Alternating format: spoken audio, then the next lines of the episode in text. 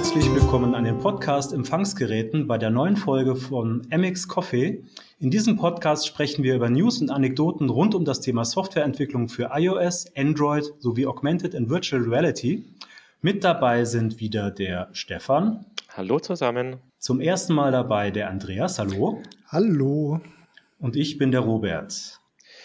Andreas, du bist ja einer unserer erfahrensten Android-Architekten im Bereich und du hast uns heute ein paar interessante Neuigkeiten zum neuen Android mitgebracht. Ja, Stefan, Android 12 ist in der Entwicklung bei Google. Ähm, und wie das mit jedem neuen Betriebssystem so ist, es gibt immer ganz viele Gerüchte im Vorfeld, was denn neue Funktionen von dem System sein werden. Und da habe ich die sechs größten Gerüchte mal mitgebracht, die ich euch vorstellen würde. Genau, also Google hält sich ja da ziemlich verschlossen, was diese Sachen angeht, was da reinkommt. Und du sagst ja, es sind Gerüchte, aber wo kommen denn jetzt die, ja, die Ideen her, was da Neues sein wird? Android ist ja ein quelloffenes Betriebssystem. Also man kann jederzeit in, die, in den Quellcode von, von Android reingucken. Das Ganze nennt sich AOSP, steht für Android Open Source Project.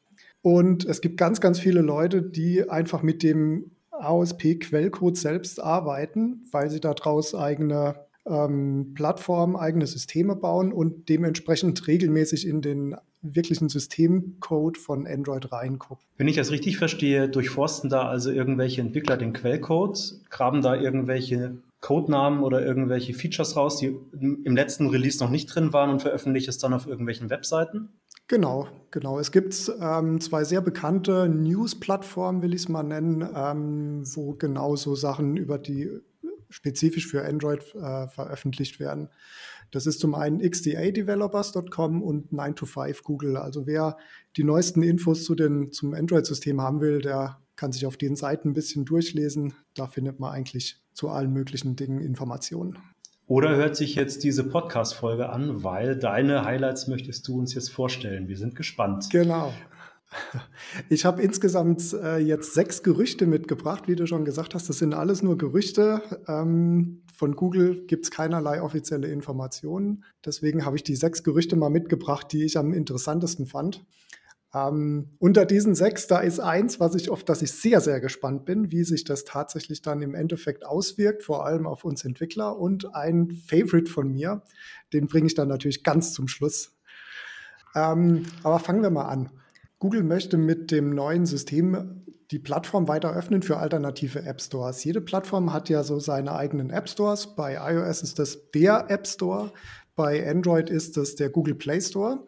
Es gibt aber noch eine ganze Reihe anderer App Stores, wie zum Beispiel der Samsung Galaxy App Shop, F-Droid, APK Mirror, AppToid, Humble Bundle und so weiter und so fort. Hast du jetzt auch eine Idee, warum Google das macht?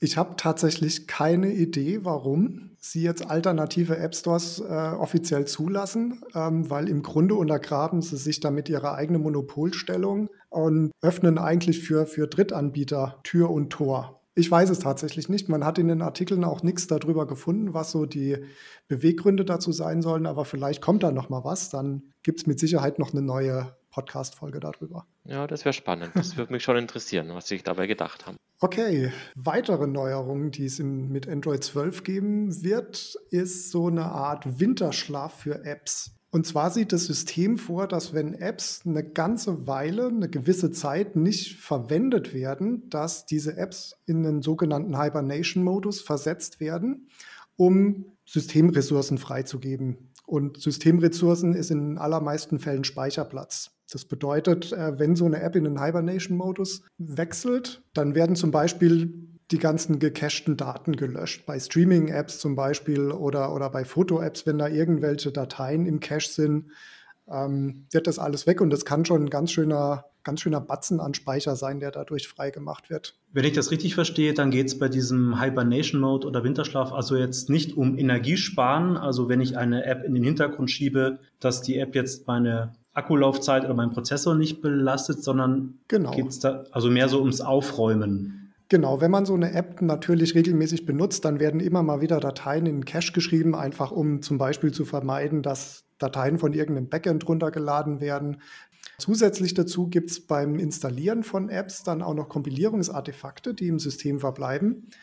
Und mit diesem Hibernation-Modus werden diese Artefaktdateien dann auch noch gelöscht. Ähm, man sagt, das macht nicht so einen großen Unterschied, als wenn man gecachte Dateien löscht, aber nichtsdestotrotz, wenn man ein Gerät hat, wo es von vornherein relativ wenig Speicherplatz hat, dann ist natürlich jedes Megabyte, was man gewinnt, dann natürlich ein Gewinn. Mhm. Und wenn ich die äh, App dann quasi, die gerade im Winterschlaf ist, plötzlich wieder starte, dann fallen diese Kompilierungsartefakte erneut an wahrscheinlich, weil die werden ja zur Laufzeit gebraucht. Genau, genau okay. richtig. Also man hat keine Nachteile dadurch, dass die App in diesem Hibernation-Modus ist, außer dass der, der Erststart ein bisschen verzögert oder ein bisschen länger dauert und dass man eben keinen Cache mehr hat, auf den man zurückgreifen kann und die ganzen Daten entsprechend neu laden muss. Das nächste Gerücht ist, dass Android eine verbesserte Splitscreen-Unterstützung mitbringt. Splitscreen macht Samsung schon seit einer ganzen Weile. Bei Samsung ist es so, dass man zwei Apps gleichzeitig starten kann und die dann entsprechend auf dem Bildschirm verteilen kann, beziehungsweise auf, wenn man, wenn man zwei Bildschirme hat, dann die eine App auf den einen und die andere App auf den zweiten Bildschirm. Mhm. Das soll mit Android 12 dann auch funktionieren. Zusätzlich aber soll es die Möglichkeit geben, dass man zwei häufig miteinander gleichzeitig verwendete Apps als sogenanntes App-Pair ausweisen kann. Zum Beispiel, ich wenn ich im Auto fahre, mache mir Google Maps auf am Handy und höre Musik über Spotify. Das wäre ein Kandidat für ein App-Pair. Das wird dann dargestellt wie eine App. Wenn man da drauf tippt, werden beide Apps gleichzeitig gestartet. Ah, cool. Das klingt, das klingt praktisch, ja. Genau. Das nächste ist eine Erweiterung von einem schon bestehenden Feature. Und zwar kann man ja bereits sein Wi-Fi-Passwort mit anderen Menschen teilen über einen QR-Code. Das heißt, wenn ich zu Hause bin, bekomme Besuch und will meinem Besuch den Zugriff auf mein Wi-Fi ermöglichen, dann habe ich jetzt schon die Möglichkeit, für mein Wi-Fi einen QR-Code generieren zu lassen. Mein Besuch kann sich diesen QR-Code abscannen und das System macht dann automatisch, verbindet sich mit dem Wi-Fi und gibt dann entsprechend das Passwort dafür ein und ist eine einfache Möglichkeit, äh, anderen Leuten Zugriff auf ein Wi-Fi zu gewähren.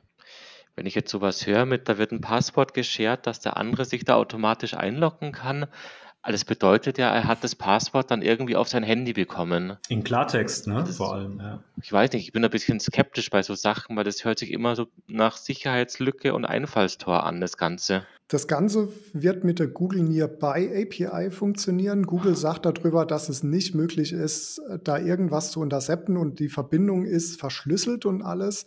Ähm, es ist also nicht so wie zum Beispiel bei Apple, dass das Passwort irgendwie an einen Cloud-Server hochgeladen wird und dann irgendwie auf ein anderes Gerät übertragen wird. Also das ist eine Peer-to-Peer-Verbindung zwischen diesen beiden Geräten, ähm, soll sicher sein. Wenn man Google das halt glaubt. Ne? Genau.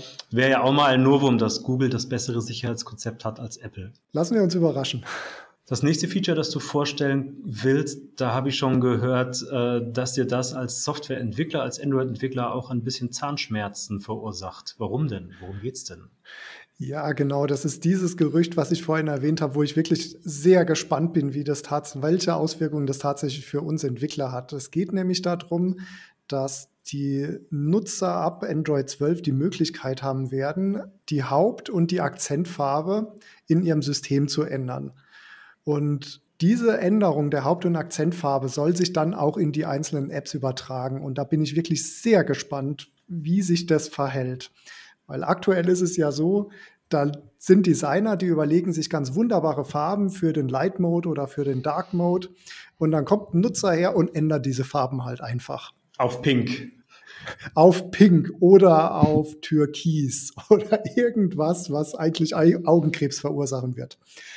Genau, und da bin ich wirklich gespannt, was wir als Entwickler da für Möglichkeiten dann haben werden, um dem vielleicht einen Riegel vorzuschieben oder zu sagen, okay, wir schränken das doch ein bisschen ein, weil ich sehe schon kommen, dass da die Designer dann sagen, Leute, wir müssen da irgendwas machen, wir haben uns da so viel Gedanken über das Farbschema gemacht, das können wir nicht dem Nutzer überlassen, dass er das ändert. Genau, und da bin ich wirklich sehr gespannt, ähm, was es da in Zukunft für mhm. Möglichkeiten gibt. Aktuell ist es ja so, wenn wir einen Light und einen Dark Mode haben, wir können aktuell übers Theming noch sagen, okay, wir benutzen nur ein Theme, entweder Light oder Dark oder wir unterstützen beides. Die Möglichkeit haben wir noch als Entwickler. Ob wir die in Zukunft noch haben werden mit diesem Feature, da bin ich wirklich gespannt. Okay, verstehe. Oder ob ihr quasi alle Apps, die draußen sind, neu designen müsst, damit sie irgendwie resilient gegen Farbausreißer sind. genau. Okay. Und bei dem letzten Thema, das ich hier auf dieser Liste sehe, äh, frage ich mich tatsächlich, worum geht es denn bei dieser Columbus-Geste? Genau, Columbus-Geste. Da habe ich sehr gefeiert, als ich das gelesen habe. Ähm, hauptsächlich wegen dem Namen, weil Columbus bezieht sich tatsächlich auf einen Charakter aus dem Film Zombieland. Ähm, Zombieland hat der ein oder andere vielleicht schon gesehen. Postapokalyptisches Szenario. Drei Viertel der Menschheit sind Zombies geworden und ein paar Überlebende gibt's. Und Columbus ist einfach einer von diesen Überlebenden, der sich ein Regelwerk für sich selbst zurechtgelegt hat, damit er einfach in dieser Welt überleben kann. Und eine dieser Regeln, die heißt Double Tap. Mhm. Und genau darum geht's. Es geht um eine Double Tap Geste auf die Rückseite vom Gerät.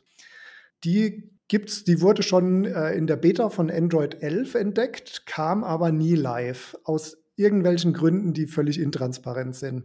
Ähm, es wurde jetzt eine Erweiterung von dieser Geste gefunden im Quellcode.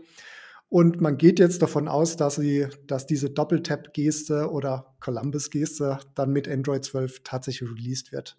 Und was kann ich damit dann auslösen? Die Taschenlampe anmachen zum Beispiel? Vielleicht. Man weiß es noch nicht. Es gibt Spekulationen darüber. Ähm, man ist sich relativ sicher, dass diese Double-Tap-Geste erstmal nur Systemfunktionen auslösen wird. Man stellt sich vor, dass man über diese Double-Tap-Geste zum Beispiel einen Screenshot machen kann oder dass man beim Media-Playback Pause und Resume damit triggern kann. Oder wenn der Alarm losgeht, dass man über Double-Tap dann den Alarm stumm schaltet. So Sachen. Man kann es bestimmt zu einem gewissen Grad individualisieren, was passiert, aber ich bin aktuell noch der Meinung, das wird wie beim Google Assistant sein, dass man erstmal nur Systemfunktionen damit steuern kann und nicht diese Double-Tap-Geste in der eigenen App verwenden kann. Alles klar. Dann vielen Dank auf jeden Fall schon mal für diese ganzen Spekulationen und Weissagungen, die ihr da aus dem Quellcode rauslest. Ab wann wissen wir denn jetzt, äh, was es wirklich in das offizielle Release geschafft hat und was gar nicht veröffentlicht wird? Mehr Sicherheit haben wir dann, wenn Google tatsächlich die erste Beta von Android 12 released. Wenn sich Google an den Release-Zyklus von Android 11 vom letzten Jahr hält, dann wird die erste Beta wahrscheinlich so gegen Ende Februar bis Mitte März released werden.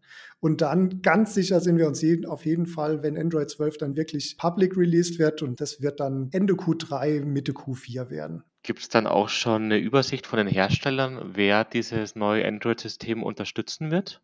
Ja, die ganzen Hersteller, die haben für ihre Produktpalette schon Listen rausgegeben, welche von den Telefonen Android 12 bekommen werden. Zum Beispiel Google unterstützt ab dem Pixel 3 dann Android 12. Bei Nokia, die sagen ab dem äh, Nokia 1.3.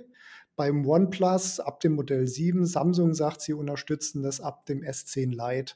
Also grundsätzlich alle Telefone, die so in den letzten zwei Jahren auf den Markt gekommen sind. Ja, da werde ich mir mit meinem alten S8 wahrscheinlich ein neues Handy kaufen müssen, um in den Genuss der Columbus-Geste kommen zu können. Entschuldigung, Columbus-Geste. Aber das ist es wert. Ich glaube, ich muss mir erstmal Zombieland angucken. Aber auf jeden Fall vielen Dank für diese, äh, diese Gerüchte, Infos, Weissagungen oder wie wir es nennen wollen. Und äh, wenn dann Ende, spätestens Q3 rauskommt, was wirklich im Quellcode überlebt hat, dann machen wir auf jeden Fall nochmal ein, äh, ein Wrap-up von diesen Themen. Dann auch vielen Dank an alle Zuhörenden fürs Zuhören. Ich hoffe, es war für euch auch so spannend wie für uns. Wenn ihr Fragen, Anmerkungen, Ideen, Kritik, Rückfragen, Lob habt, dann bitte einfach eine E-Mail an mxcoffee.myberwolf.de schicken. Und ganz neu ist, ihr könnt uns auch auf Twitter schreiben unter dem Namen mxcoffee2go. Wir freuen uns auf euch. Bis zum nächsten Mal. Danke. Tschö. Tschüss.